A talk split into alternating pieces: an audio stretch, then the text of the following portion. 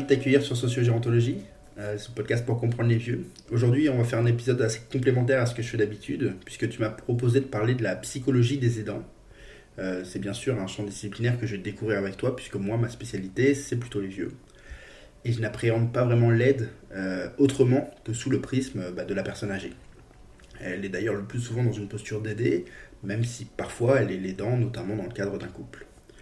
Avant de commencer, est-ce que tu peux te, présenter rapidement? Antoine, merci pour cette invitation. Donc, je m'appelle Laure Vezin, je suis psychologue spécialisée dans l'accompagnement des proches aidants et je coordonne la plateforme d'accompagnement et de répit de la Fondation Odilon Lanlong. Et oui, je vais essayer d'illustrer aujourd'hui avec toi cette question de l'aidant et ses aspects psychologiques. Super. Quand nous en avions discuté, euh, et avant même qu'on décide d'en faire un épisode, euh, tu m'avais parlé d'un élément que moi j'avais trouvé euh, très intéressant autour de la question du statut d'aidant. Tu m'as expliqué que la reconnaissance de ce statut d'aidant chez la personne qui aide, elle n'arrive en réalité que très tardivement dans son parcours d'aidant, voire jamais, puisque tu déplorais même qu'un certain nombre d'aidants ne se considèrent tout simplement pas comme, pas tels. Est-ce que tu peux nous en dire plus sur ça? En effet, s'identifier en tant qu'aidant d'un autre, c'est pas si évident ou naturel que ça. Il faut penser que chez une personne âgée, la diminution de capacité dans la vie quotidienne est souvent la conséquence d'un vieillissement dit pathologique en lien avec l'apparition d'une maladie chronique. Cette perte de capacité va être source de remaniement et mettre la personne âgée qui l'a subie en situation de changement qui va nécessiter des adaptations. Sauf que quand il y a cette diminution de capacité, ce n'est pas seulement la personne âgée qui est concernée, c'est tout son entourage, sa famille, ses proches qui subissent également cette nouvelle situation. Concrètement, l'entourage va progressivement apporter de l'aide, ponctuellement au début, pour quelques courses de dépannage par exemple, puis le dépannage deviendra plus régulier et va s'élargir progressivement sur plusieurs aspects du quotidien comme le repas, le ménage, l'administratif, la toilette, etc. L'entourage va faire face, parfois par nécessité, car c'est la situation qui l'impose, et pour certains, la question du choix ne se posera pas toujours. Bien évidemment, cette entrée dans la relation d'aide et son vécu sera différent si on est le conjoint, l'enfant, l'ami, un homme, une femme, vivant ou pas dans le même domicile. La personne qui aide, elle va alors endosser la casquette de ce qu'on appelle aujourd'hui un aidant, un proche aidant, et sans forcément s'en rendre compte ou s'identifier comme tel. Et pourtant, c'est vraiment le début d'un véritable parcours du combattant qui va commencer pour ce proche aidant. Les réactions, elles sont très variables chez les aidants. Soit l'aidant va essayer de mettre en place des aides professionnelles, humaines, soit il va gérer et assumer seul, et parfois sur plusieurs années. Et puis, il faut aussi tenir compte de cette personne aidée, âgée, qui parfois refuse les aides et ne veut compter que sur son aidant. Ok. Euh, et sur le plan psychologique, euh, puisque c'est vraiment ça qui m'intéresse, qu'est-ce qui se passe euh, qu'on s'assume ou non comme aidant, mais en tout cas qu'on est dans cette position d'aidant? Alors, sur le plan psychologique, le proche aidant va devoir composer avec ses propres ressources et capacités. Un cheminement va se mettre en route sur un temps plus ou moins long en s'appuyant sur la relation avec euh, la personne qui l'aide, sa place, mais également son positionnement antérieur dans le système affectif et son histoire de vie avant la relation d'aide.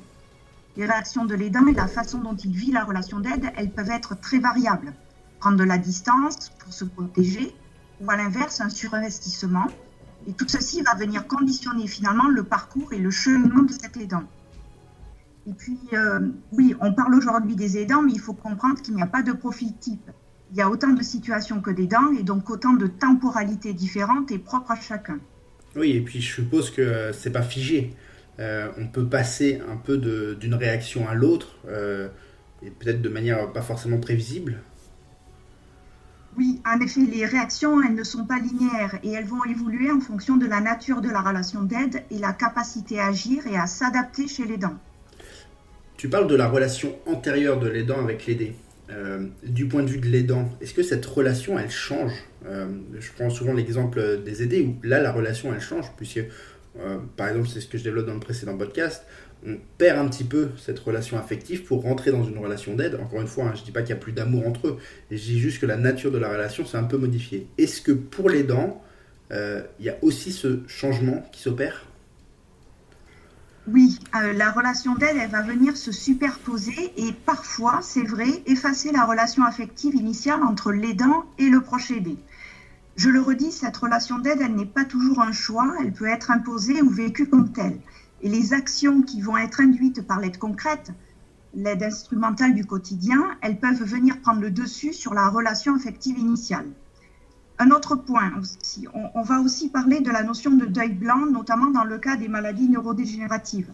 C'est une forme de deuil avant le deuil où l'aidant va progressivement rencontrer des difficultés à reconnaître son proche aidé, tout en ayant conscience du caractère évolutif de la maladie. Ce deuil, il est vraiment différent du deuil classique, car la personne atteinte est encore bel et bien présente. L'aidant va alors cheminer par plusieurs phases que je vais essayer d'illustrer. Euh, une phase de choc et de déni, par exemple le déni de la maladie du proche aidé, mais aussi le déni sur l'ampleur de la relation d'aide à venir. Une phase de colère, colère face à l'injustice de la maladie, mais aussi colère sur le fait que ben, on devient aidant parfois sans en avoir eu le choix.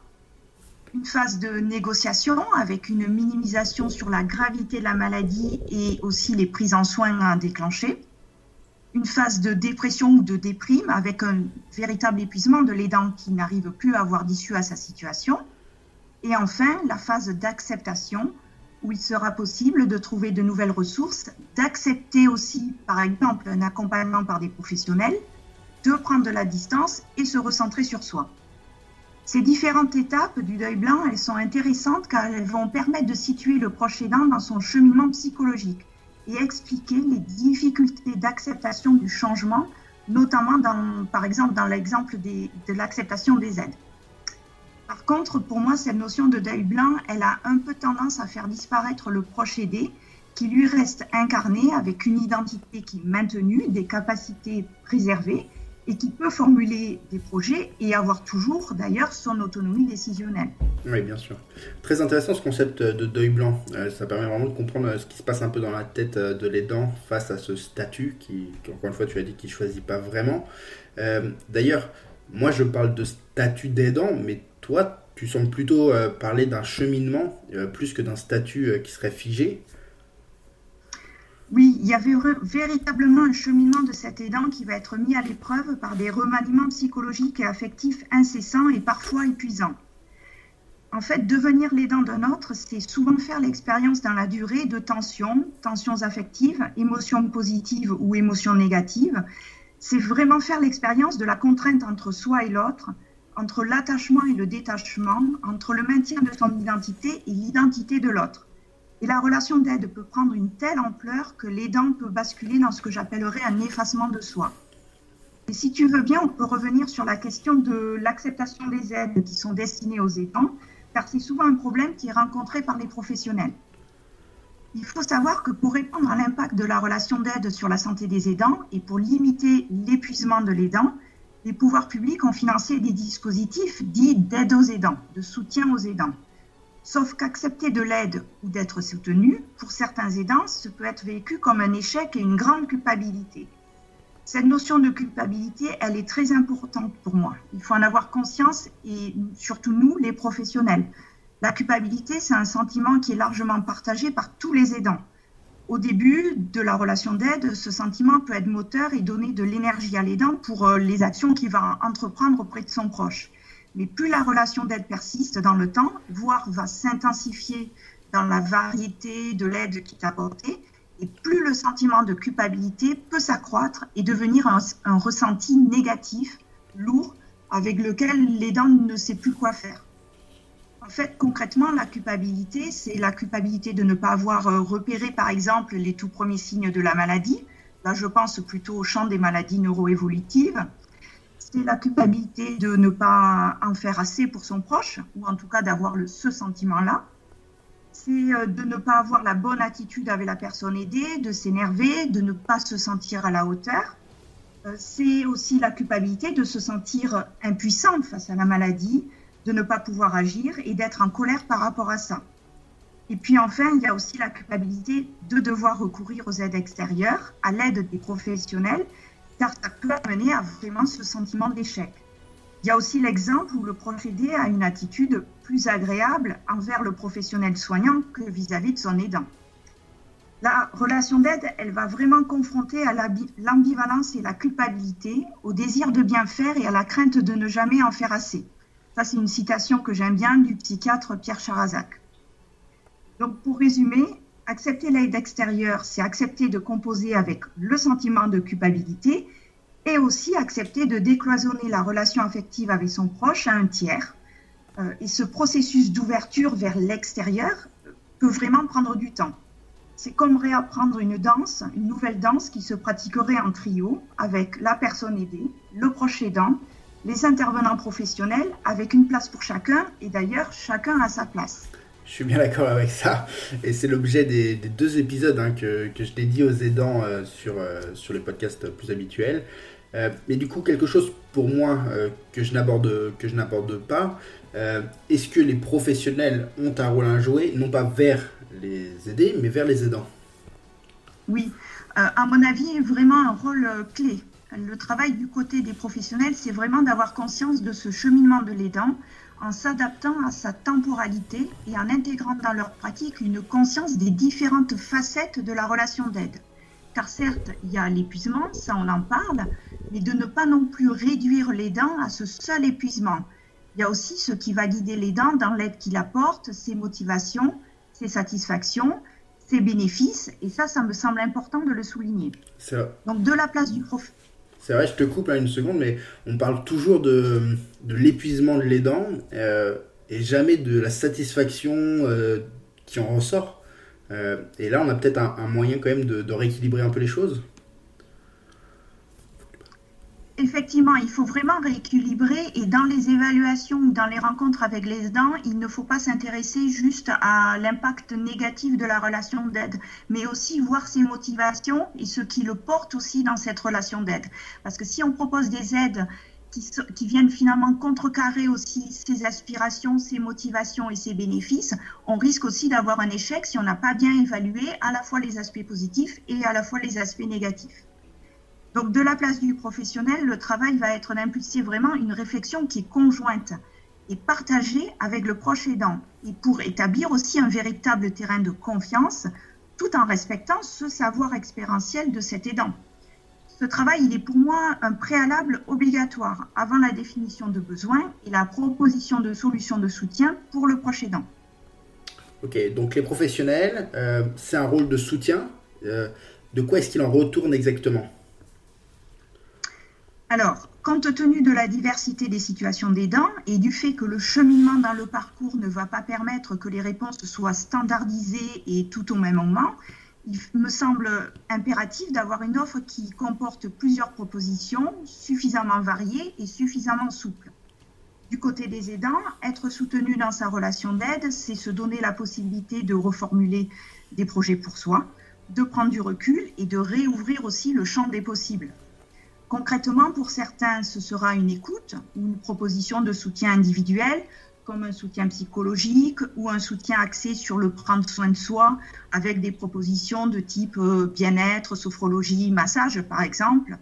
Pour d'autres, il peut s'agir d'un soutien plutôt collectif, comme un groupe de parole, un café des aidants, un échange entre pairs. Pour d'autres encore, des conseils sur des aspects plus techniques ou pratiques, comme les aides financières, les aides sociales ou bien aussi une formation sur les, pathologies, car l'accès au savoir va renforcer les capacités à agir de l'aidant, et ça, ça me semble très important, pour lui permettre de mieux faire face aux troubles aussi quotidiens induits par une maladie. En résumé, euh, il faudrait des réponses variées qui vont répondre aux différents besoins rencontrés par les aidants et avec comme fil rouge un accompagnement personnalisé, coordonné, vraiment sur mesure. Et ça, ce dernier point me semble très important. Et aujourd'hui, on n'y est pas encore? C'est là où le problème se pose. C'est que les dispositifs sont nombreux et ont la particularité d'être peu connus des aidants qui pourraient en bénéficier. Et il faut le dire, il manque encore de coordination. L'idéal serait que le premier soutien à l'aidant, à minima, soit l'affaire de tous les professionnels confrontés à un entourage, même si dans leur mission, ils sont centrés sur la personne malade, mais justement, pour, ça permettrait de faciliter l'orientation et l'accès aux dispositifs destinés aux aidants. Dans la réalité, les professionnels se sentent euh, suffisamment, insuffisamment formés sur l'accompagnement des aidants et expriment euh, et disent manquer de connaissances sur les dispositifs qui leur sont destinés. Du coup, toi, tu travailles sur la plateforme d'accompagnement de répit. Tu peux nous en dire deux mots? Oui, euh, la plateforme d'accompagnement et de répit. Alors, les plateformes, elles, ont été initiées par le plan Alzheimer 2008-2012, et c'est vraiment des dispositifs qui, selon moi, vont coller au plus près de l'analyse qu'on vient d'avoir. Ce sont des plateformes qui vont proposer cet accompagnement individualisé au long cours en tenant compte du cheminement et de la temporalité de l'aidant avec un, support, cette offre multiforme que j'ai présentée et qui permet, selon moi, de répondre au mieux aux différents besoins rencontrés par les aidants. En étant accompagné par une plateforme, l'aidant va se donner les moyens d'être soutenu par euh, un professionnel qui est spécialisé et qui connaît bien les enjeux de la relation d'aide et qui va pouvoir devenir sa personne ressource tout au long de son parcours. Malheureusement, euh, tout le territoire national n'est pas couvert par une plateforme d'accompagnement et de répit. Il reste encore une inégalité d'accès à ce type de dispositif. D'accord. Bon, en même temps, c'est un sujet récent, donc on peut penser que ça va aller que croissant, que de manière croissante. Euh, pour finir, euh, puisque tu as beaucoup parlé du parcours des dents, de son cheminement, comment ça se finit? Est-ce qu'il y a une fin euh, au, parcours des dents? Oui, c'est important aussi d'évoquer cette question de l'après, l'après de la relation d'aide, l'après de quand je ne suis plus aidant. Car la relation d'aide est un parcours, on vient de le voir, avec un début et une fin. Une fin d'ailleurs que l'on ne peut pas forcément dater, mais qui arrive euh, irrémédiablement. Par exemple, la personne aidée va rentrer en EHPAD. Là, l'aidant sera toujours aidant, mais avec une aide qui va être remaniée dans ses aspects pratiques et qui va mener d'autres postures, comme par exemple celle de déléguer et parfois d'accepter d'avoir une vision moins précise du quotidien de la personne aidée dans ses nouvelles habitudes de vie.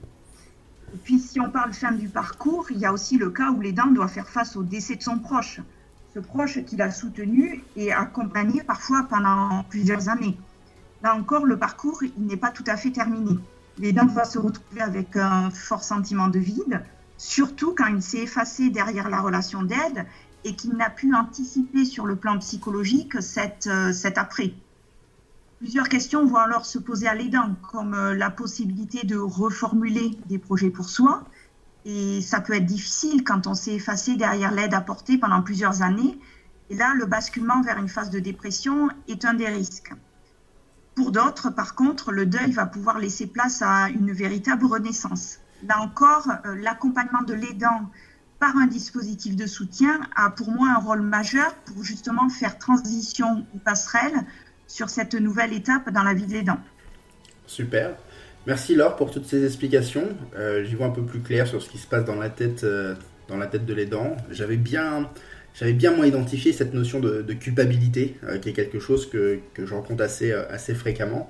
Euh, mais par contre, euh, voilà, au-delà de ça, euh, pourquoi cette culpabilité, comment elle se met en place, comment elle évolue, tout le parcours avec le, notamment le concept de deuil blanc et cette idée que finalement on n'est pas du jour au lendemain aidant, mais c'est bien un cheminement, c'est bien quelque chose qui n'est pas figé, à la fois pas figé dans le temps, mais où des fois on a même des personnes qui vont jamais se reconnaître comme telles. donc bref, plein de choses très intéressantes. Merci beaucoup Laure. Est-ce que tu veux un dernier mot? Ben, je te remercie pour cette invitation. Eh bien, très bien. Eh ben, je te dis à bientôt et puis euh, à mardi prochain pour le prochain épisode.